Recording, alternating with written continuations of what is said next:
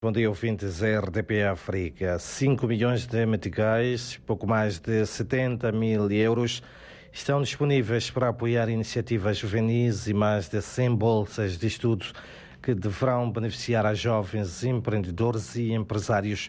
Anúncio feito pelo presidente da Associação Nacional dos Jovens Empresários de Moçambique, Lineu Candeeiro, que falava no final da nona Conferência Nacional do Empreendedorismo, que decorreu durante dois dias aqui em Maputo. Por outro lado, a Polícia da República de Moçambique, na província de Manica, usada como corredor pelos imigrantes ilegais para chegar à África do Sul, promete um, redobrar esforços para travar este mal e, ao mesmo tempo, garantir a segurança durante a quadra festiva que se avizinha.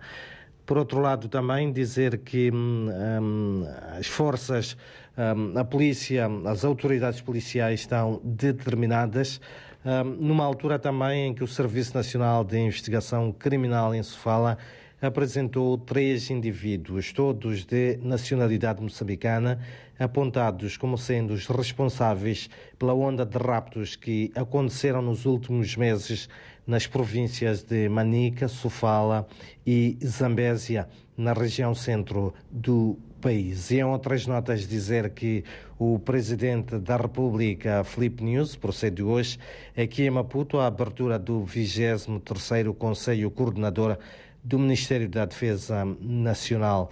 O evento uh, que tem lugar no Clube Militar decorre sob o lema Setor da Defesa engajado na prevenção e no combate a quaisquer formas de agressão à pátria.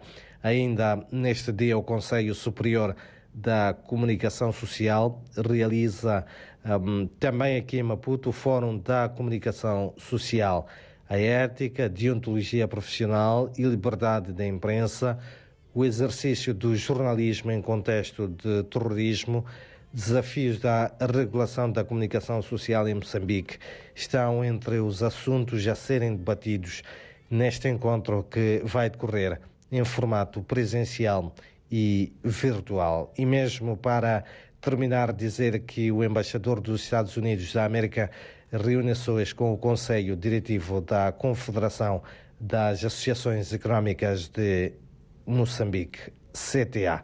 São então estas, Vasco Diniz e ouvintes, algumas das principais notas uh, que fazem os destaques da atualidade informativa um, neste começo um, do dia. Um, e um, um, dia em que a temperatura máxima prevista aqui para a capital moçambicana é de 29 graus.